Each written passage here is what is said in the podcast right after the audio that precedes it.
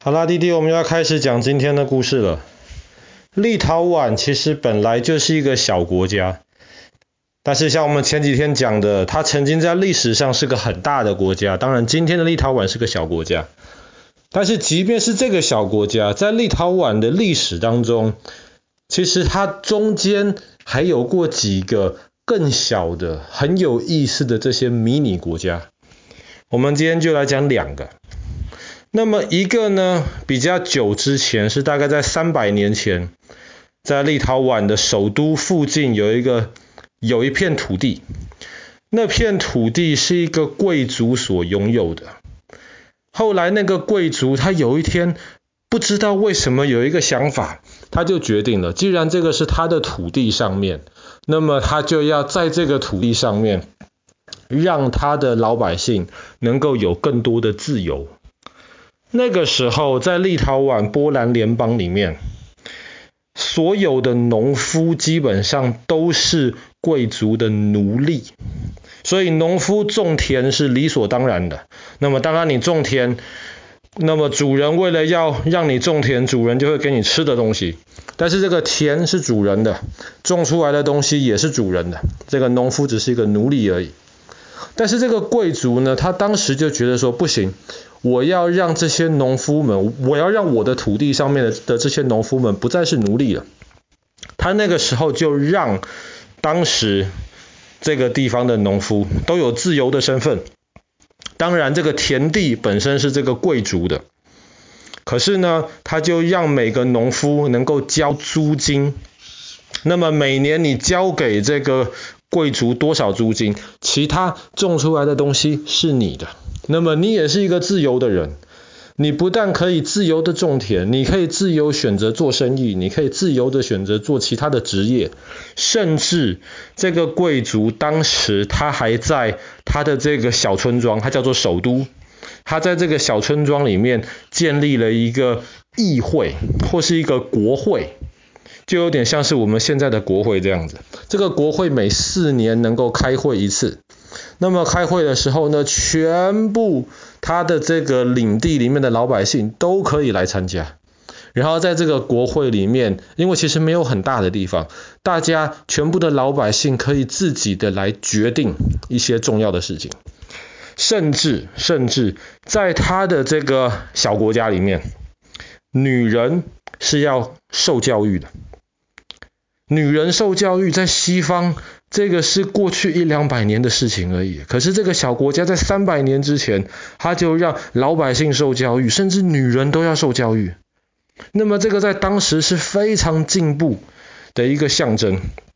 当时到处都是奴隶的地方，没有人想到过，哇，原来普通的老百姓还可以有这样子的生活。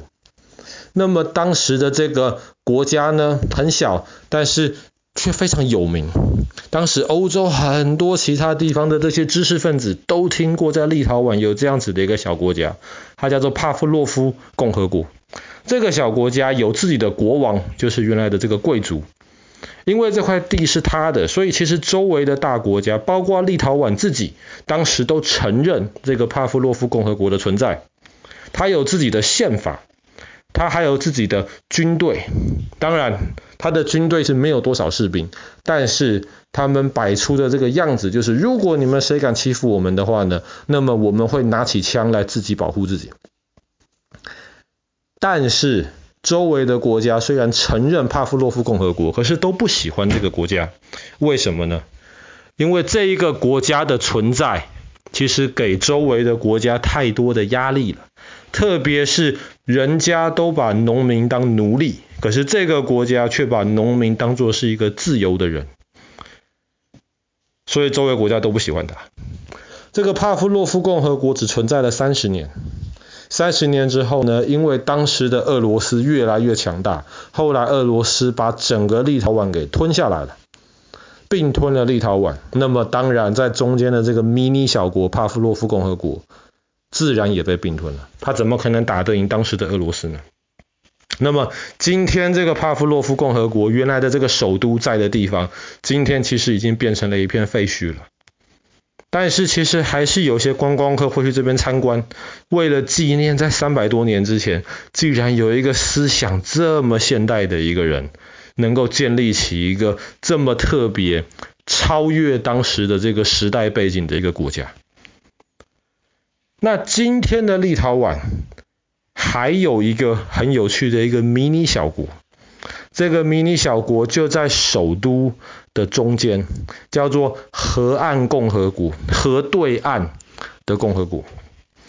这个河岸共和国跟这个帕夫洛夫共和国不太一样的地方，就是河岸共和国与其说是一个国家，其实大多数的人没有真的把它当一回事。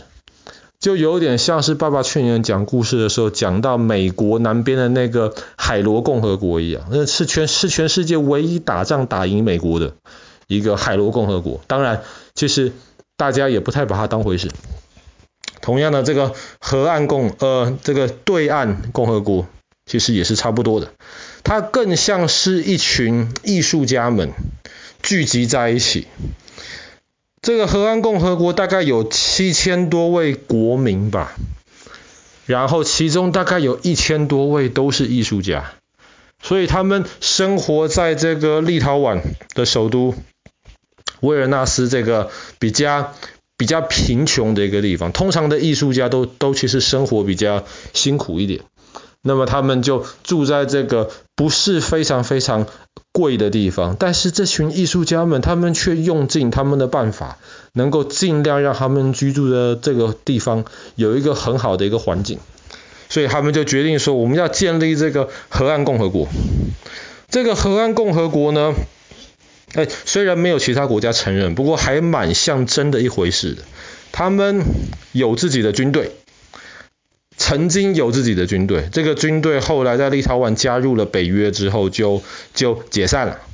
可是这个军队曾经有十二个人哦，他们也是觉得他们可以保护他们自己的。这个国家甚至有自己的货币，他们有自己的钱。然后这个国家有自己的不同的这些部门，它有首相，然后还有不同的这些政府的的这些大臣。但是这个国家最有名的。是他的宪法。我们知道，全世界基本上绝大多数的国家都有宪法，宪法是一个国家法律的根本。这个国家其他法律的精神都不能够独立于它的宪法之外。那么，这个河岸共和国的宪法其实很有名。在河岸共和国的这个土地上面，他们就直接抄在墙壁上面，甚至还翻译多几十，翻译成几十种不同国家的文字，写在那边，让大家去，基本上都可以读他的宪法。他的宪法有四十一条，有一些是比较正常的一些宪法条文。什么叫做比较正常的一些宪法条文呢？比方说，每一个人都有快乐的权利。那当然喽，那弟弟当然可以每天很快乐。爸爸希望你每天都很快乐。那有一条是每个人都拥有不快乐的权利，这个也很合理嘛。那有时候爸爸觉得心情不好，有点难过，那爸爸当然有权利可以觉得有点难过嘛。有一些宪法的条文呢，就比较奇怪一点。比方说，它的第一条，在在这个河岸共和国河的对岸嘛。就在一条河旁边，他说每一个人都有住在这条河旁边的权利，这条河也有流过每一个人身边的权利。OK，这个听起来也还正常，毕竟就在这个河边嘛。或是他他的第二条宪法第二条说，每一个人都有冬天可以洗热水澡，有暖气，然后住在一个有屋顶的房子里的权利。